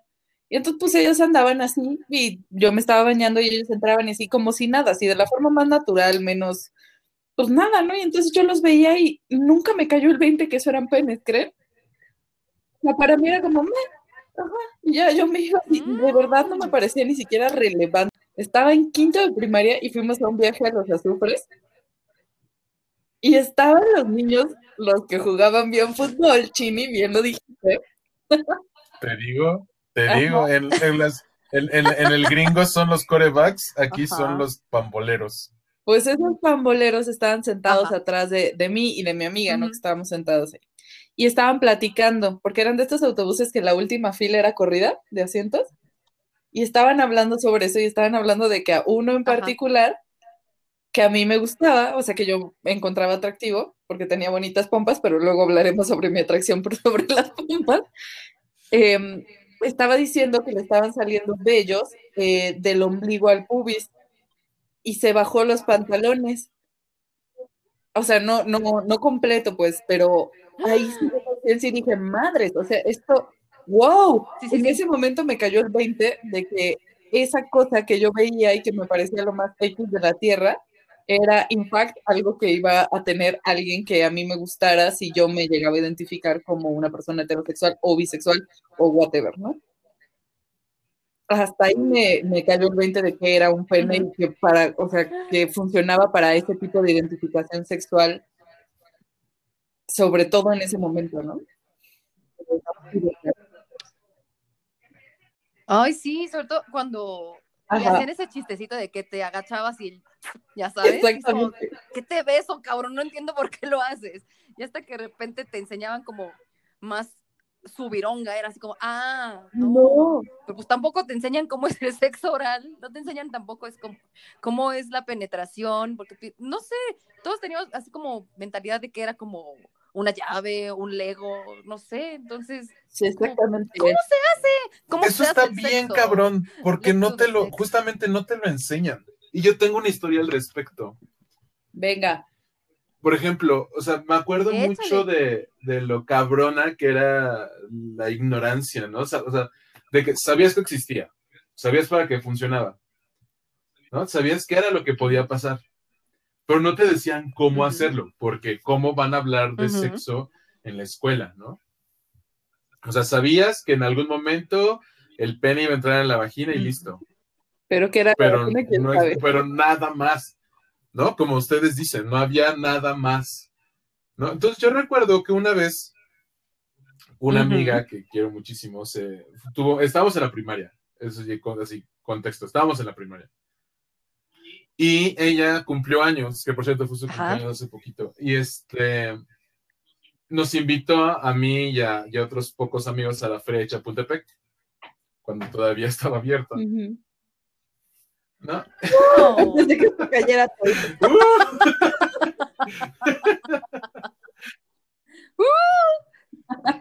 Ay, aún recuerdo, fue el día que se murió José José, fue el 28 de septiembre del 2019. Pero, pero, o sea, esto tiene, tiene fácil Ajá. 20 años. Entonces fuimos, ya llovió. Y estábamos en la feria y en algún momento, en uno de los juegos que nos subimos, fue a un carrusel. Y en el carrusel, ella me dijo, eh, no había como más lugares donde subirse, y entonces me subí con ella en un caballito. No, pero ella se subió enfrente y yo me subí atrás. Oh. Y, y yo iba, yo iba estresado Oh. porque, bueno, bueno, primero, uno, uno, punto uno, ella me gustaba. Oh. Entonces, pero, entonces iba, iba, iba muy tenso, me acuerdo que iba tremendamente tenso. Y como además iba yo sentada, a- no, no, no, tenso emocionalmente, no tenía una erección. Ah. tenso, Sí, tenso, no ¿Ibas tenso tieso, tieso? no tieso. Yo pensé, ¿ibas tenso o ibas tieso? Ella ni cuenta que lo traigo tenso. Ajá. Sí. Sí, sí, me quedé Sí, así. to- todos nos quedamos en shock. Ah, pues hace Me cuenta, ese me, me quedé así, ahí estaba yo. Y, sí, y entonces nos bajamos. y yo- Agarrándola. Y, hu- hubo, o sea, como, ah, creo que había un puente, no sé qué. Hubo un tiempo en el que, en que no, no nos vimos por la escuela X. Y yo estaba espantado, genuinamente espantado, porque creí que la había podido embarazar por haber estado atrás de ella. Estaba realmente espantado de que en algún momento su mamá le iba a llamar a mis papás y decirle, pues esta morra está embarazada y estuvieron como en el carrusel juntos, ¿no? Entonces, o sea, era increíble el nivel de ingenuidad o de ignorancia que yo podía haber tenido, teniendo todo el conocimiento, que mis papás, ah, entre comillas, hablan abiertamente de la sexualidad, ¿no? Que nos dieron clases y que el conocimiento ahí lo tenías, pero, pero nada más. No había esa integración de todo esto, ¿no? Como dice Ross, no es, no te cae el 20. Te lo juro, ¿Qué, qué ibas a te lo si- juro que estaba si- si estaba pensando en que O sea, ¿cuál era tu iba a tener que ponerme a ¿Cuál era trabajar con mi papá, iba a tener que dejar la escuela, porque, el, porque obviamente este, tener un hijo significaba hacerte responsable de él, ¿no? Porque así, me fui, así fui educado. Exacto, sí, tenerlo, claro. Y tenerlo. No, sí, ni por mi mente pensar, no, no, no, o sea, era como nos van a obligar a casarnos, este, voy a tener que chambear y todo, Ay, todo por un puto carrusel, ¿no? pobrecito. Mi chiquito, pero, Pero es que sí es cierto. O sea, yo igual como hasta no sé, o no tanto, pero como hasta no sé, los seis, siete, pensaba que los bebés se hacían cuando la gente se daba besos. Y me resultaba muy perturbador que fuera una Como Alien. Exacto, justo como alguien. De repente así, ¡ah! de la panza. Ajá, como alguien. Sí, es que siempre decían cuando se hacen cariñitos especiales, y es como, ¿cómo es un cariñito especial? O cuando se quieren mucho. Cuando papá y mamá o dos personas que se aman, pues se quieren mucho. Y es como, co- co- ¿qué, qué- qué- qué es esto? O te tomaban de la mano, o te demuestran tu amor así. eh, No, Sobre todo la palabra de la, la prueba. Sí, de a mí me, amor, a mí me amor, decían que se querían, se casaban y después venían los hijos. Así, en, en textual, sí, es, es- ¿no? Tenían que casarse y después así decía, ah, bueno, pues se casan y en algún momento así, pum, va a salir el Esta es una anécdota familiar que me contaron. Que cuan- una de las hermanas de mi abuela, este, la más menor de todas, estaba muy, muy em, estresada porque estaba embarazada de, de mi tío abuelo. Y que ella. Ajá, yo, este, ¿Tu espérame. tío abuelo o, e- o iba a tener a tu tío abuelo? iba a tener, no, iba a ¿Estaba tener, iba a tener a, a a mi tu tío tía. abuelo o estaba Ah, o sea, tu tío pero tu abuelo? tío, ya, ya entendí. Ah, O sea, la, la hermana, la hermana de mi abuela estaba Ay, embarazada. estaba muy confundida. De su esposo. Sí, y de su esposo. Ajá. Ajá. Es que las dos entendimos que el tío abuelo era el hermano. Ah, lol. No, yo, yo pensé que el tío abuelo era Lo el siento, papá. no, mi familia es de, es de Chiapas y de la Ciudad de México, no de, no de Monterrey, México. Ya vamos, ya Te definitivamente. amamos, Diana. Y este, y entonces ella estaba muy estresada porque llegó con, con, creo que con su, es- creo que sí fue con su esposo y le preguntó, es que tengo miedo porque no sé por dónde va a salir. Madre. Y la, y la respuesta fue, ay pendeja, pues por dónde te entró. No.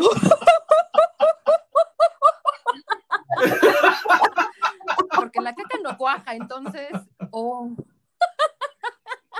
Pues es que sí, y o sea, es que hay tantos mitos, por ejemplo, también ahora que están de moda las copas menstruales, ¿no? Que ya podemos hablar en otro episodio como a detalle de, pero justo el otro día eh, un amigo me mandó un meme que decía, ¿no? Las morras diciendo, ay, la copa no me va a entrar, no sé qué, cuando tiene una circunferencia como de, no sé, 5 centímetros de diámetro. Ah, pero que bien les entran otras cosas, ¿verdad? Y es todo porque no entiendes como la dimensión ni siquiera de tu tamaño, o sea, la verdad es que ese es un tamaño promedio de un pene. Pero como tú no sabes por qué hoyo sale, por qué hoyo entra, por qué, porque en serio no tenemos ni pinche idea. El desconocimiento es tanto que pasan cosas como lo que le pasó a esta pobre señora. Imagínate el trauma emocional. Pobrecita. Exacto. Y del otro lado también, ¿no? O sea, es, es como, ¿cómo es posible que en pleno siglo XXI siga habiendo hombres que no sepan dónde está el clítoris? Y hay mucho. El clítoris. El clítoris. El, ¿El clítoris. Sí, ahí hay muchos, muchos, muchos, El muchos que no clítoris. Es que en serio, son cosas de las Y que todos pensando. no te das cuenta hasta que no las hablas con tus amigos. Por eso, vengan y escuchen de Pendejada Chronicles. A mí me han tocado experiencias con personas con penes muy pequeñitos que en realidad lo que hacen es eso, convertir la situación en una experiencia y yo no tengo quejas al respecto justo por eso, ¿no? Porque también quisieron darme cuenta que yo estaba cometiendo el mismo error que, que venía arrastrando de mi educación. Estaba siendo centrista. Yo misma como mujer disque moderna, disque liberada, disque, Sí. disque, disque, estaba siendo pitocentrista pensando en el que lo único que importara era la, la parte de la penetración y no estaba ni siquiera dándome cuenta de que pues hay N cantidad de formas de, de, de que te toquen, de hacerte sentir bien, de que llegues a un punto en el que digas, bueno, o sea, está todo bien, ni siquiera necesito un orgasmo para estar tan feliz, ¿no? Y esas personas fueron parte de lo que me enseñaron. Sí. O sea, yo siempre lo digo y lo digo muy chistoso y cuento las historias de que, porque en serio, estuvo muy chistoso, en una estaba en estado inconveniente y, y me reí, como les digo. Es algo que a la luz de la distancia cuento como chiste, pero Ujú. mm, no me arrepiento tal cual, pero no es algo que me hubiera gustado repetir. Y no, insisto, no por la experiencia de, de estar con esta persona que tenía el pene pequeño, sino porque, güey, neta, o sea, que persona tan inconsciente y tan poco, poco leída y escribida me vi. Em, yo estaba saliendo, retomando el tema de la vez pasada, con alguien hace ya muchos años. Y pues una cosa llevó a la otra y íbamos a tener sexo. Y entonces eh, estábamos en estado inconveniente, ambos dos con ciertas flores aromáticas. Y estoy en el video, ¿no? Estaban comiendo un sándwich. Y entonces estaba con mis flores aromáticas.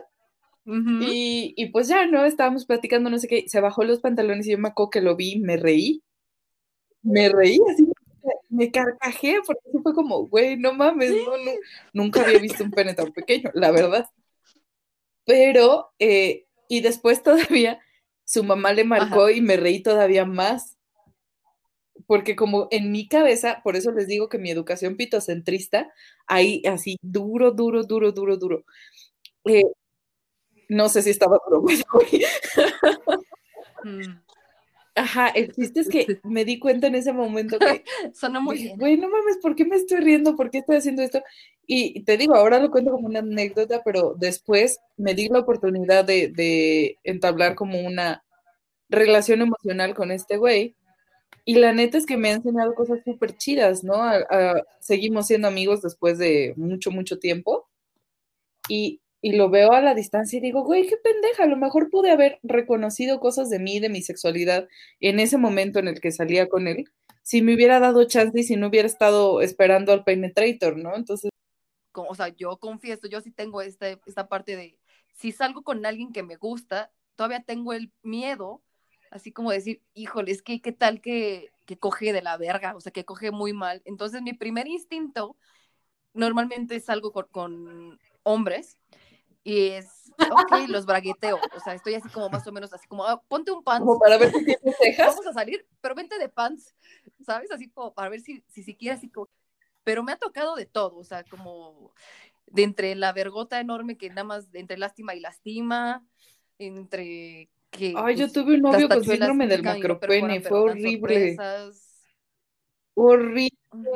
espantoso. Además, fue una de mis primeras experiencias sexuales. Uy, Fue súper traumático, era súper doloroso, el güey era súper poco cuidadoso. O sea, de verdad hubiera preferido un tachuelín con detalles y que se dedicara a lo que iba a ese güey. De verdad patético. Todas las mujeres tienen, tienen senos, todas las mujeres tienen nalgas, y todas las mujeres que, este, bueno, las mujeres cisgénero van a tener una vulva, ¿no? Y al final, pues es también, pues lo que, lo que, pues a lo que va, no, no es, necesario que haya como un tamaño más grande o más chico que sea como significativo. Y ustedes, los, los hombres heterosexuales, en este caso, que gustan de nosotras, las mujeres cisgénero. Unas palabras para que no se ofenda la gente, perdónenme. Frase larga.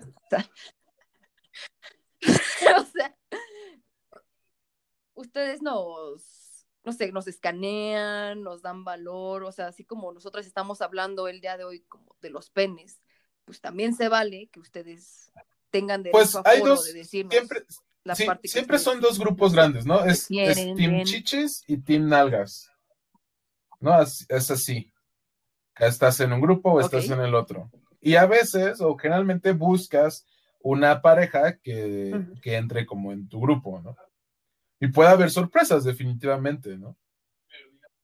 Pero digamos que si tú estás a huevo en una, Ok. digamos, en Tinder o que estás en algún lugar parecido donde lo único que te importa es, es el sexo, pues vas a buscar los atributos físicos que te atraen. Es que también es diferente Chan, porque chan, esas cosas se ven como más a simple vista, ¿no? Es que se, se ven Ah, y andar bragueteando por la vida no es tan fácil, es una habilidad. Claro. Sí, nadie dice Es que una no. habilidad. es sobrevivencia, ¿ok? O sea, o- Exacto, porque puedes, o sea, que quizá como las mujeres pueden Ay, usar sí. ropa o pueden usar algunas cosas que pueden aumentar o que se sea más visible este atributo, ¿no? Que tengan, que se vea que tengan más chichi o que tengan más pompa, que se levanten, lo que sea. Pom, pompa. Bueno, la pom, pom, Pompa. ¡Pompa!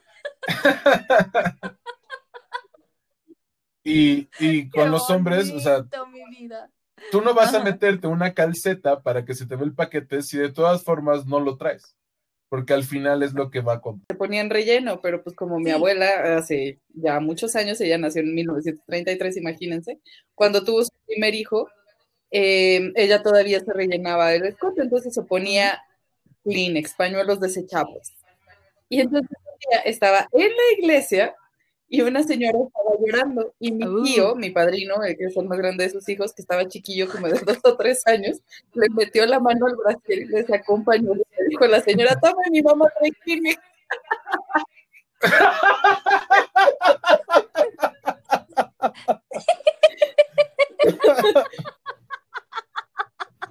Sí, pero pues sí, en eso tiene razón. O sea, eso, una cosa es cómo te ¡Qué ves vestido y otra cosa cómo te ves en cuerpo. Sí, porque hacer, ser muy honesta, o sea, yo que soy pocas chichis, a mí sí ha sido como una parte muy importante de, de mi educación sexual. O sea, yo utilizo el humor para reírme de mi desgracia, porque culturalmente se me ha dicho que yo no soy lo suficientemente mujer porque no tengo chichis. Entonces yo digo, ah, no, pues yo soy una lacrana, yo me defiendo con la cola. O sea, de todos modos estoy sexualizándome para darme valor. Entonces es como, uy, pero o sea, ha sido una pelea con eso, como, obviamente ya estoy en un lugar mucho mejor de aceptación de que pues pocas pero locas, para que vean que no me, no me dolió. Ahora dilo sin llorar. No es cierto. Pero justo, o sea, Sí, a ustedes Sí, les le- toca, sí, le toca el para los dos lados. y a nosotras No, también. incluso entre, entre broma y broma también dicen como, ah, bueno, tu primera cita con alguien, invítala a nadar. No, porque la vas a ver sin maquillaje y la vas a ver tal cual es. Las dos cosas ahí al mismo tiempo. Es A ver, y a ver, a ver quién acepta la primera cita para ir a dos, nadar. "Uy, sin bronca, la verdad. Ah, yo pues ahí está. quiero nadar. Yo sin bronca quiero ir a nadar. A De mí todos modos una también fue un tema, por porque igual, Eh, digo, ustedes me conocieron. Yo ahorita ya gozo de unas felices y saludables curvas, pero de más morrita, o sea, los problemas alimenticios y toda esta idea de que crecimos en los noventas cuando el ideal estético era la hiperflaquez. Ajá, yo era, oh, Sí, sí. te conocimos así. yo era ese palito, Palito. ¿no? Y entonces Sí, también era un Paris tema porque yo me acuerdo que, que uno de mis tíos me molestaba y me decía que yo iba a ser así. Entonces a mí me dejaba como traumada, ¿no? Que yo no iba a tener forma de mujer. Y eso era súper perturbador también. Crecimos con esta generación así de Paris Hilton y the shit es lo mejor, así todas las flacas. Y ahorita son las buchonas, Kim Kardashian, o sea, el culote. Yo, por ejemplo, así como Ross, yo también tuve mi etapa con problemas alimenticios, pero ve también, es el pedo de la genética. Toda la familia de mi mamá, curvotas, chichonas, igual la de mi papá. Pero yo por necia, por querer ser el pinche palito, así vomité, vomité y vomité durante mis años formativos, pregúntame mis hormonas, es la fecha que siguen diciéndome, ah, no, pues tú no nos querías, ¿verdad? Entonces es como, ok, si ahorita quisiera yo tener la estética de Kim Kardashian, Kylie Jenner, todas esas cosas que ahorita son las que te dan como el valor de, wow, qué mujerón. Es como, bueno, únicamente tendría que recurrir a lo estético. Entonces mi valor como mujer o persona está como todo Ajá. el tiempo bajo el Y escrutinio existe de, lo mismo ¿de con los penes? ¿no? Les pasa O sea, igual. ¿quién dijo? Es horrible. O sea, O sea, de verdad me ha oír cosas súper Sí, sí, tristes. es, ujú. Pobrecitos. es, es ver lo que, lo que el mercado te vende como es bueno, qué es ser mujer, qué es ser hombre. No, y por eso, y por eso es que todas estas, todas estas nuevas campañas o que sean más, no, más, no- más que nuevas que se han vuelto a poner en boga es, es esta cultura de aceptarte como eres. ¿No? De que no está mal, así como eres, estás bien. ¿no? Con, es como, no sé si alguno de ustedes vio Coraje, el perro cobarde, ¿no? Así dice un, el capítulo con un peje lagarto que habla como Ah, argentino. Claro. Y de tú eres perfecto como eres, coraje. No todo es, no todo es resaltar los problemas que pueda haber en la sociedad o lo que, con lo que creemos, sino ver las posibles soluciones que se han dado a estos problemas. más importantes y el que yo quería resaltar, que pues es esta conclusión, ¿no? Que a final de cuentas, pues mira, siempre va a haber alguien que diga, como dice mi pupi bebé, como la traigas y a lo que te huela y el chiste es disfrutar el viaje y darte cuenta que así como eres, eres perfecto. Sí. Y eso, eso a mí me gustó cuando era chiquitita de, ok, tal, tal vez no, te, o sea, del lado bonito, de, tal vez no tengo los senos más grandes porque así decidió mi cuerpo ser. Voy a ponerme a pensar en qué cosas sí puedo hacer. Entonces, ok, voy a poner a practicar mi humor, mi amabilidad, mi carisma, mi, ¿cómo, es? Mi, ¿cómo era? Mi sencillez carismática, o sea, el ser una buena persona, ser buena escucha, hacer todo eso. Entonces, creo que me, me ayudó a desarrollar otro tipo de cosas que me hacen Y sentir además ya sabes que se pueden rellenar de papel. lo que entra en un vacío. Y ya después puedes darle a alguien que esté lloring en la calle un pedacito de papel, sí. como le hizo mi abuela. mágico, porque como saben, esto es de Pendejada Chronicles. Entonces, chinos, Rosana y obviamente yo, nos tienen que contar Ay, su peor pendejada en este tipo de Ay, ya yo, sea con yo, yo tengo una muy buena. Lo que sea. Por favor, voy a por favor, empieza. El asunto es que las dos personas con las que yo he estado que han tenido el pene más pequeño se llaman igual. Tienen el mismo nombre. Y entonces, eh, ¿se acuerdan que les conté en el podcast pasado que mi amiga Chio trabaja para una marca que también hace juguetes sexuales? Bueno, ella me escuchó contar la grandiosa historia de este personaje que llamaremos, Sí. por fines de que la gente nos entere, le llamaremos Javier. Ah, no, Javier.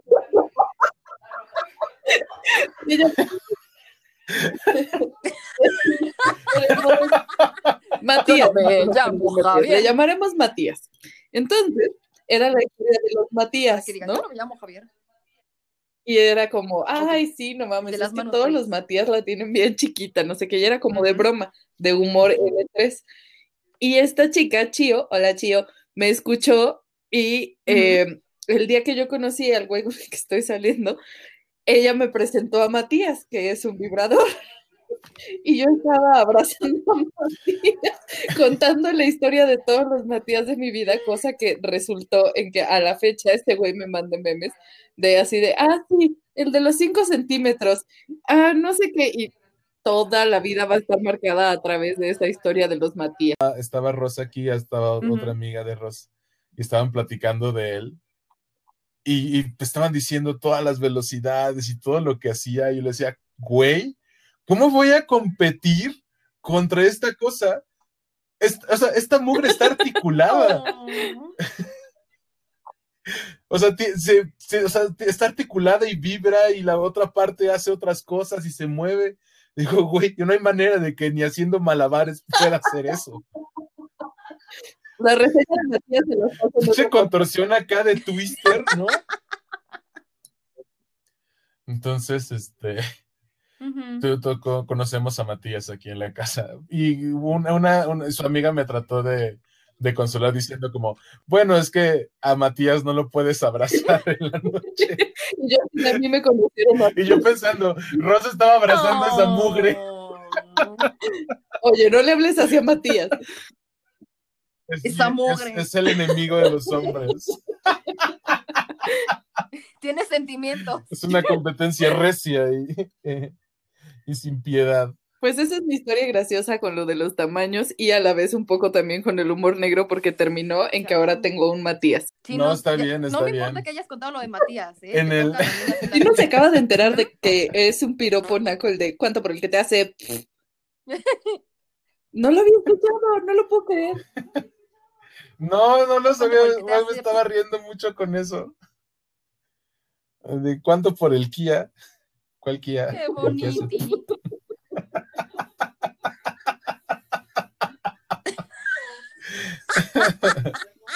Bueno, tengo, tengo una historia sobre, dos historias, uno sobre el tamaño del pene y otra cosa sobre el humor negro. Este, con, con el humor N3, perdón, no nos cancelen. No cancelen de pendejada Chronicles, please.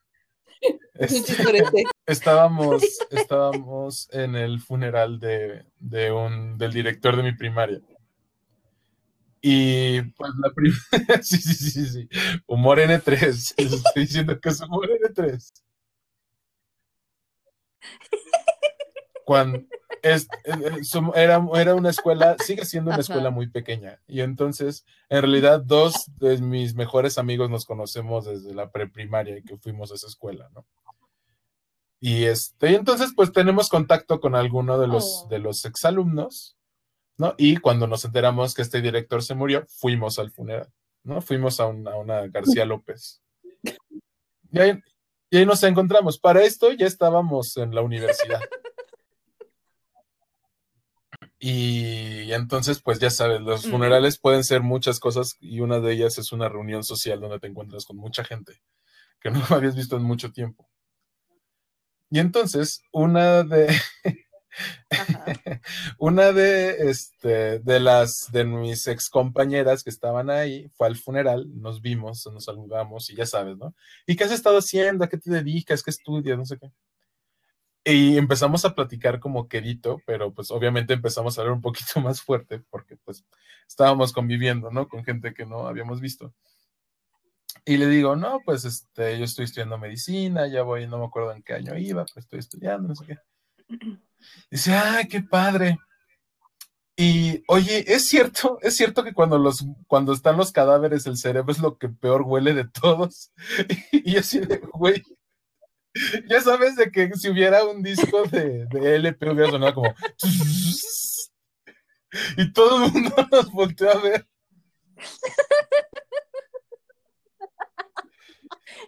Gran historia, Chini, gran historia. Al lado, al lado, al lado del funeral con el ataúd y la, la puerta abierta, ya sabes.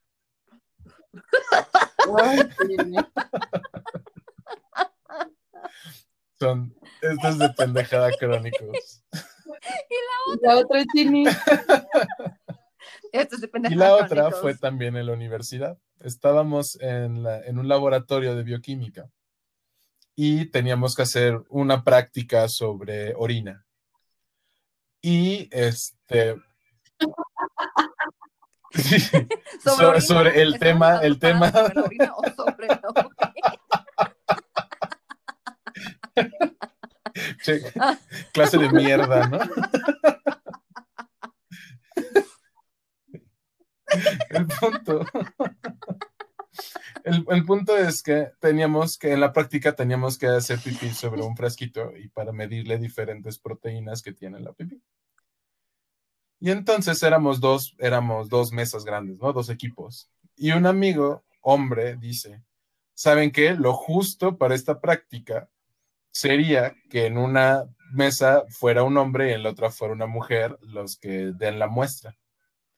Claramente las mujeres fueron las primeras en reclamar y decir, güey, es que es más difícil para nosotros apuntarle al botecito que ustedes.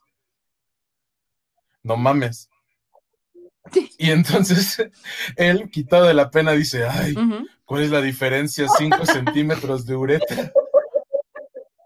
Y una chava lo captó al instante y dice, no mames, lo tiene chiquito.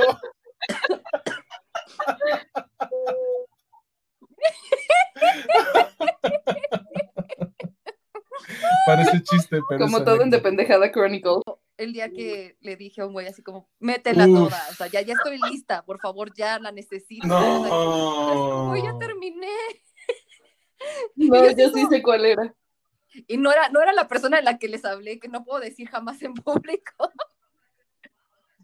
Pero sí, yo como, o sea, yo estaba así como loca, así como, wow, o sea, este güey neta sí se la está rifando con el foreplay, así como que me besa, está súper excitado, este güey sí medio gime, ya te hace sentir que sí está en el momento. Y yo así como, listo, ya, ya estoy lista, ¿dónde tienes el condón, la chingada? Ya Diablos. terminé. No me he vuelto a hablar en la vida. No me volvió a hablar. Hola. Escríbeme. Crónicas. Pues es que veo que todo el mundo tiene me- miedo. Es que todo el mundo tiene miedo. Yo sé que me he no reído de cosas de las que no me debería de reír. Voy a, voy a meterme al perfil oficial de este güey, lo voy a mentar la madre y le voy a decir que ojalá estuviera muerto. ¿no? Ay, sí. No. Es, ese tipo de cosas no se hacen o meterte con la mamá de alguien, con el papá, con el hermanito, no Ay, sé. Ven, por eso te digo, no sé. Y luego yo, eh, de tu chingada madre. Exacto. Sea, pues no le puedes desear que violen a tu madre, o sea, cosas así. Ay, estoy tan feliz. Muchísimas, muchísimas gracias. Estoy tan, tan Ay, no, me, me llevo, reírme. sinceramente me llevo un punto ¿qué- de qué vista del de que no estás charla? acostumbrado a, a escuchar todo el tiempo. No, creo que es un gran espacio para hablar abiertamente de lo que tú quieras, de que te sientas con la tranquilidad de decirlo sin temor a ser juzgado, por lo menos no directamente, ya lo- los que nos escuchen, tus, tus pendejos crónicos, este, ya decidirán, este, decidirán si, si los comentarios son buenos o malos, ¿no? Pero este, fuera de eso, creo que, creo que es un gran lugar, es un espacio precioso, este, con personas preciosas. con amigos, ¿no? Estos martes yo los atesoro, me encanta, me encanta estar con Pupi, a ver que viene Chinos de invitado a nuestros hermosos martes, vuelve, vuelve, vuelve. Eh, gracias por escucharnos. Entonces, creo que eso va a ser siempre lo, lo principal para mí de, que alguien me preguntaba que, que de dónde había obtenido yo pues el conocimiento que tengo sobre, sobre todo sobre sexualidad. Yo le decía, pues la verdad es que de la posibilidad que tuve yo de platicar con Pupi, ¿no? Y ya después con mis amigos en general, que tenemos esta capacidad de ser tan abiertos y de no juzgarnos y de reírnos de todo y eso, creo que siempre va a ser lo más importante de este podcast. Y después creo que también es súper interesante los temas que estamos tomando, porque siempre nos carcajeamos al respecto, creo que no sabíamos muchas de, de las perspectivas sobre, por ejemplo, lo del tamaño, ¿no? O lo que opinamos sobre lo políticamente correcto y lo políticamente incorrecto. Y es eso, es siempre apertura para todo y tratar de encontrar ese punto donde podamos respetarnos todos y también el punto clítoris, amigos, búsquenlo. De verdad. Y ustedes recuerden, tiene su punto P en el Anastasio. Búsquenlo también. Búsquenlo también.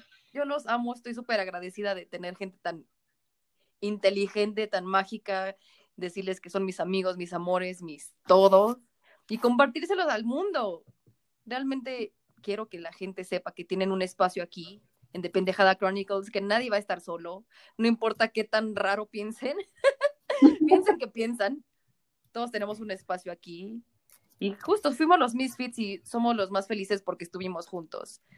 Entonces, gracias. Ha sido para mí un honor el día de hoy hablar con ustedes. Ya han sido la siguiente ocasión. A mí me encantaría seguir estando aquí en este espacio. Claro que sí, este es su espacio. Ay, los amo muchísimo.